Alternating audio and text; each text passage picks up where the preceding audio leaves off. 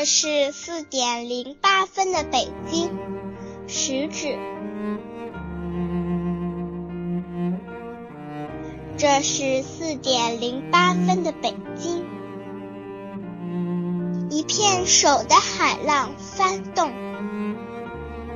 这是四点零八分的北京，一声尖利的汽笛长鸣。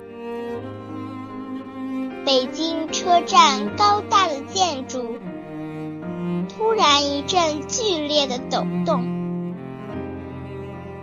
我吃惊地望着窗外，不知发生了什么事情。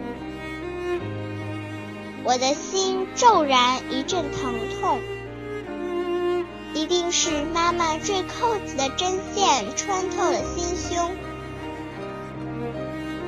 这时，我的心变成了一只风筝，风筝的线绳就在妈妈的手中。线绳绷得太紧了，就要扯断了。我不得不把头探出车厢的窗棂。直到这时，直到这个时候，我才明白发生了什么事情。一阵阵告别的声浪，就要卷走车站。北京在我的脚下，已经缓缓地移动。我再次向北京挥动手臂，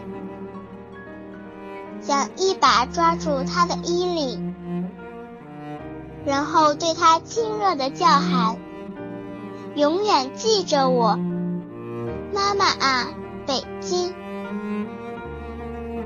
终于抓住了什么东西，管它是谁的手，不能松，因为这是我的北京，